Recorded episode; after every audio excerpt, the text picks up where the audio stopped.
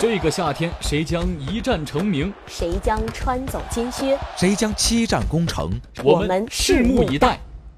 世界杯来了！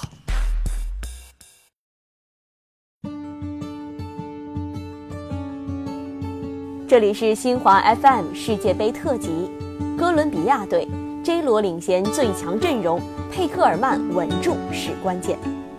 从不缺乏激情的哥伦比亚，从不缺乏技术型天才的哥伦比亚，从不缺乏狂人的哥伦比亚。出现在俄罗斯世界杯上的将是有史以来阵容最为强大的一支哥伦比亚队，由哈梅斯、罗德里格斯领衔的阵容藏龙卧虎，年龄结构正佳，甚至比二十世纪九十年代巴尔德拉马、阿斯普里拉的黄金一代更。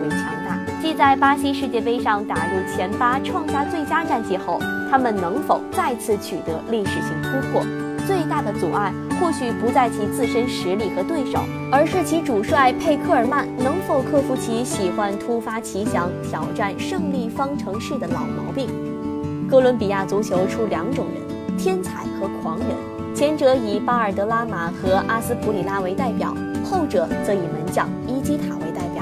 一代天才的技术之细腻，曾在1990年世界杯上惊艳世界；而伊基塔的疯狂出击和面对英格兰队时那记蝎子摆尾的诡异扑救，几乎成为人们对哥伦比亚足球的经典记忆。如今的这支哥伦比亚，可能没有伊基塔那样随时令教练心跳加速的狂人，却依然有数位足球天才以及一群实力派战将。一支从个人能力到整体配合都堪称世界准一流的强队，应该不会出现在1994、1998世界杯上那样的低迷，而更可能延续巴西世界杯上的出色表现。哥伦比亚队的三条线实力强劲，队员基本都效力于欧洲五大联赛或南美强队。锋线上除队长法尔考外，还有在欧洲成名已久的巴卡。中场有 J 罗，效力于河床队的金特罗，效力于塞维利亚的穆里尔，效力于尤文图斯的夸德拉多等一众进攻好手。其中，夸德拉多突破十分犀利，还是巴西世界杯的助攻王。中场后腰位置上，哥伦比亚队有攻守兼备的卡桑切斯、阿吉拉尔和巴里奥斯，法布拉和阿里亚斯在边后卫位置上十分强悍。中卫也有效力于热刺的达桑切斯和效力于巴塞罗那的米纳这样的组合，以及穆里略、梅迪纳和迪亚斯这样的实力派可供选择。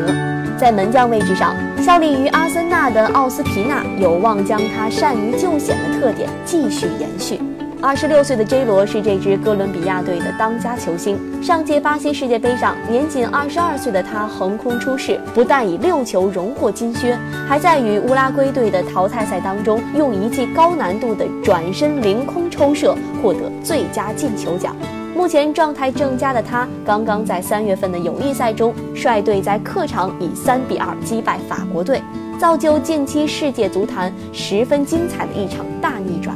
哥伦比亚队在南美区预选赛当中虽然仅以第四名出现，但尤其与巴西、阿根廷等强队交手的过程，以及击败法国队的友谊赛过程来看，这支哥伦比亚队的实力和成熟度已经十分接近一流强队，具有打进前八甚至前四的实力基础。他们与波兰队一起是 H 组的出线热门。哥伦比亚的主帅佩克尔曼是阿根廷名帅，今年六十八岁的他曾是阿根廷国家队的主帅。两千零六年世界杯上，他带着阿根廷队杀入八强；而在阿根廷国青队时，他更是风光无限，曾率队获得三夺二十岁以下世青赛冠军。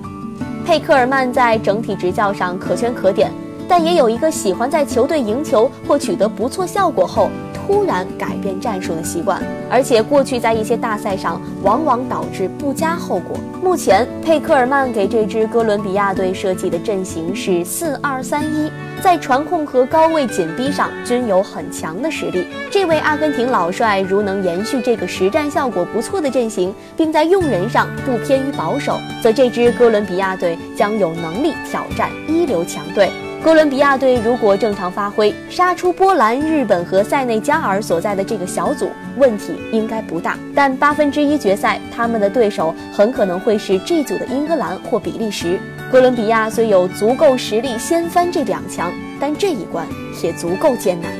，J 罗和他的队友们必须做好充分准备。